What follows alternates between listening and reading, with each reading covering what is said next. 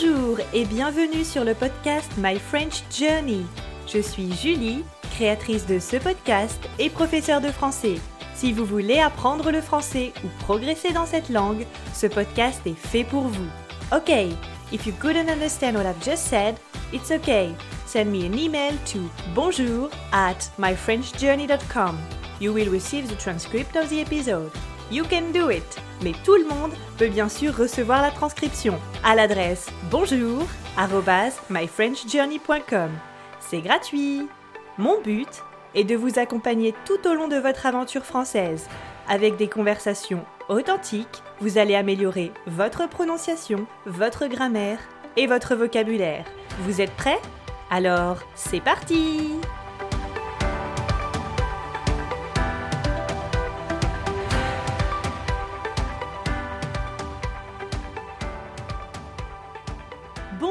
à toutes et à tous et bienvenue pour l'épisode numéro 14 du podcast My French Journey. Comment ça va aujourd'hui? Ça y est, Noël est terminé et même si cette année était un peu spéciale avec la pandémie, j'ai adoré passer du temps avec ma famille autour de bons repas.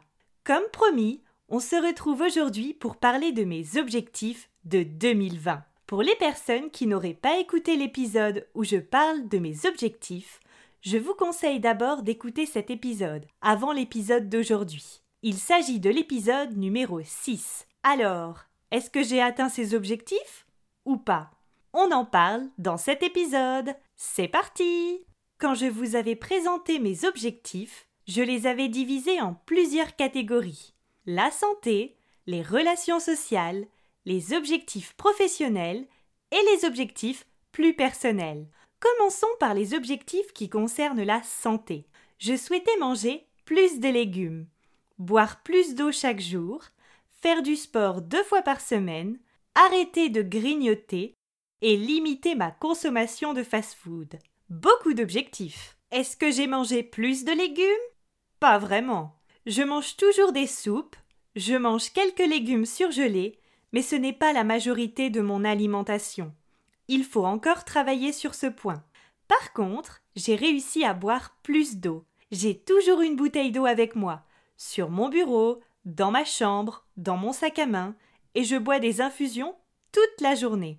Je vous conseille, lorsque vous avez faim ou que vous vous sentez fatigué, essayez de boire un peu d'eau. Vous êtes peut-être simplement déshydraté. Parlons maintenant du sport je voulais faire du sport deux fois par semaine.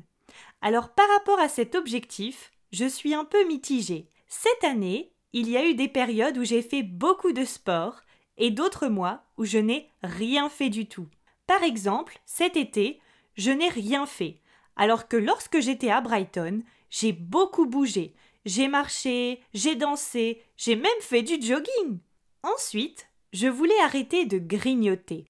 Alors, je sais que j'en suis capable, mais je grignote vraiment quand je suis stressée ou très fatiguée.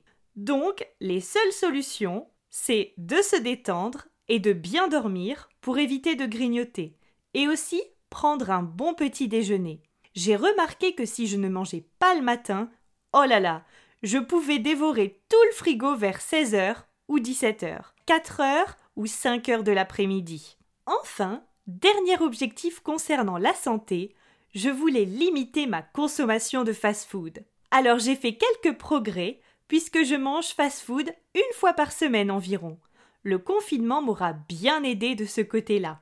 Le vrai problème, c'est que je mange fast-food non pas par plaisir, mais plutôt parce que je suis très fatiguée et que je n'ai pas envie de cuisiner, ou alors quand le frigo est vide.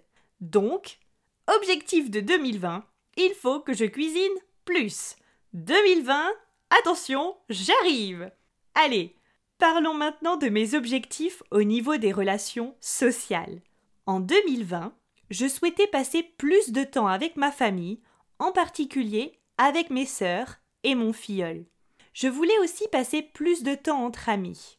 Alors, j'ai passé plus de temps avec ma famille. Bien sûr, pendant les confinements, je n'ai pas pu voir ma famille.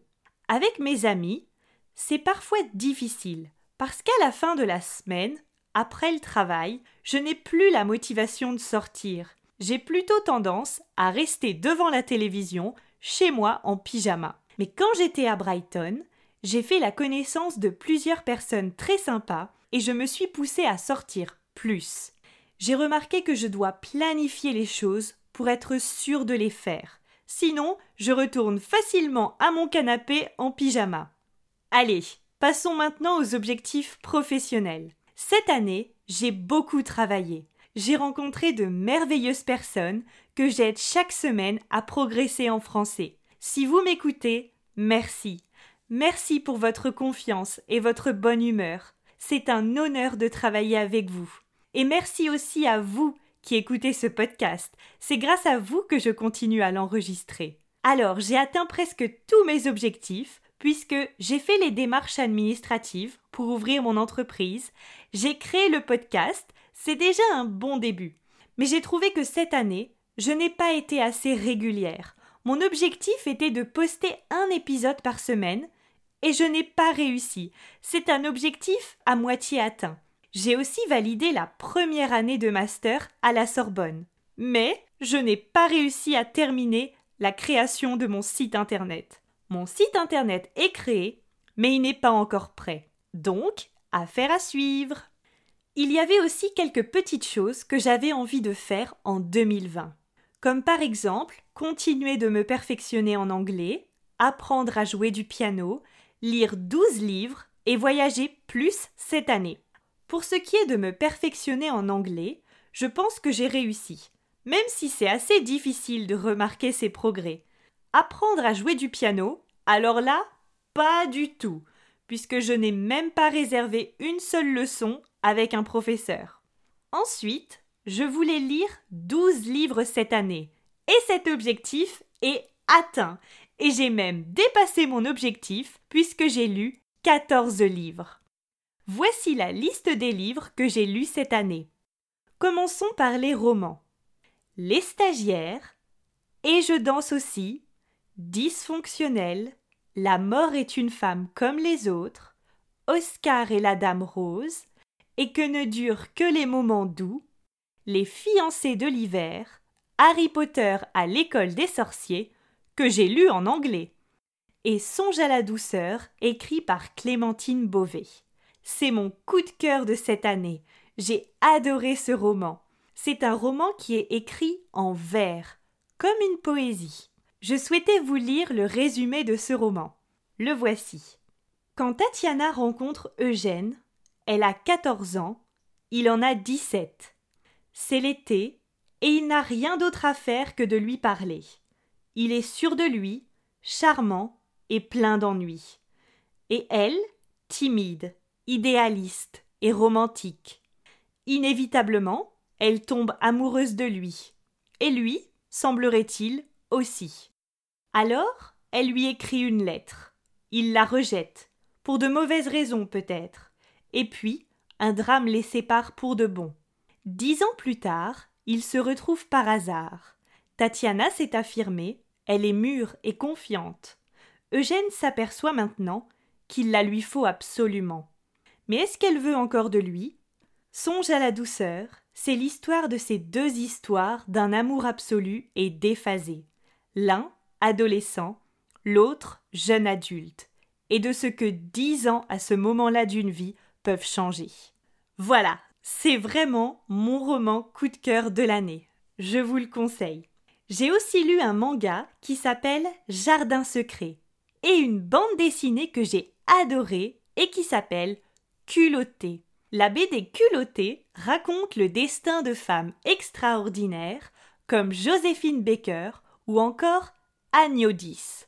Je parie que vous n'avez aucune idée de qui est Agnodis. Je vous conseille donc de lire la bande dessinée culottée. Ensuite, j'ai aussi lu quelques livres de développement personnel en anglais ou en français. Alors, j'ai lu Les 5 blessures qui empêchent d'être soi-même, Good Morning, Good Life et Everything is Figureable. Et ne me remerciez pas pour mon accent anglais, c'est gratuit. Allez, passons à un autre objectif. Voyager plus. Alors là, cet objectif a été irréalisable à cause de la pandémie. Je suis quand même partie à Berlin au mois de janvier et j'ai aussi réussi à partir une semaine de vacances au mois d'août en Italie. Mais hormis ces deux destinations, voyager plus cette année a vraiment été impossible. Et pour finir sur mes objectifs, je voulais vous parler de mon plus grand objectif cette année. Je souhaitais partir vivre quelques mois à l'étranger. Et après plusieurs problèmes, j'ai quand même réussi à réaliser mon objectif. Je suis partie vivre presque trois mois dans la ville de Brighton, en Angleterre. J'ai vécu en colocation, c'est-à-dire que j'ai partagé une maison avec quatre autres personnes. C'était une très jolie maison au bord de la mer et j'ai pu parler anglais tous les jours. Je sais que beaucoup de gens pensent que l'année 2020 était vraiment terrible. Et bien sûr, je le pense aussi. Mais j'ai réussi à réaliser un de mes rêves, même si ce n'était pas vraiment la période idéale. Ce voyage m'a apporté beaucoup de choses et de beaux souvenirs. Et voilà pour le retour sur mes objectifs de 2020. Comme je l'ai déjà expliqué, je n'aime pas parler de résolution, mais plutôt d'objectifs. Et vous, est-ce que vous avez réalisé vos objectifs en 2020 Est-ce que vous avez préparé votre liste d'objectifs pour 2021 N'hésitez pas à partager vos expériences, je serai ravie de vous lire.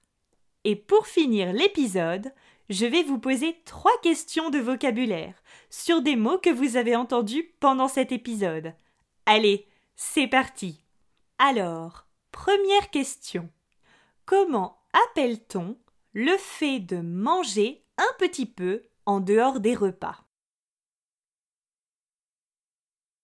Il s'agit du verbe grignoter. Bravo!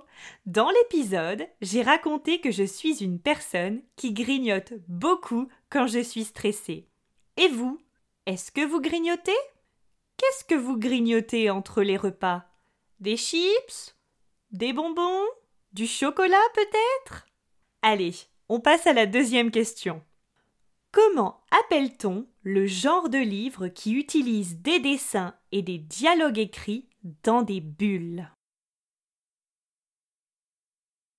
Eh oui, il s'agit bien de la bande dessinée, que l'on appelle aussi BD. Dans cet épisode, je vous ai parlé de la BD culottée, que j'ai adorée. Et vous, est-ce que vous lisez des bandes dessinées? Est-ce que vous lisiez des bandes dessinées quand vous étiez plus jeune? Est-ce que vous avez déjà lu Astérix et Obélix? J'espère que oui. On passe maintenant à la troisième et la dernière question de vocabulaire pour aujourd'hui. Comment appelle-t-on le fait de partager une maison ou un appartement avec d'autres personnes et ainsi partager les frais de cette maison? Il s'agit bien sûr de la colocation. Quand j'étais à Brighton, j'ai partagé une maison avec d'autres personnes qui ne faisaient pas partie de ma famille. On partageait la cuisine, la salle de bain et bien sûr les factures d'eau, d'électricité. C'est la colocation. Et voilà pour trois nouveaux mots que vous pouvez maintenant utiliser par vous-même. Si vous souhaitez soutenir le podcast et m'aider à le faire découvrir à d'autres personnes, n'hésitez pas à mettre 5 étoiles sur l'application Apple Podcast, laisser un commentaire ou noter sur l'application Spotify par exemple. En attendant un prochain épisode, je vous souhaite de passer de joyeuses fêtes de fin d'année et on se retrouve pour un nouvel épisode en 2021. À bientôt! Comme toujours, si vous avez des questions, des suggestions, des remarques ou que vous voulez juste me faire un petit coucou, n'hésitez pas à m'envoyer un mail à bonjour@myfrenchjourney.com. Alors, ça s'écrit bonjour b o n j o u r donc c'est le at myfrenchjourney m y f r e n c h j o u r n e y.com. Je me ferai un plaisir de vous répondre. Encore mille merci de m'avoir écouté. Prenez soin de vous. Je vous dis à la semaine prochaine. À très vite. Salut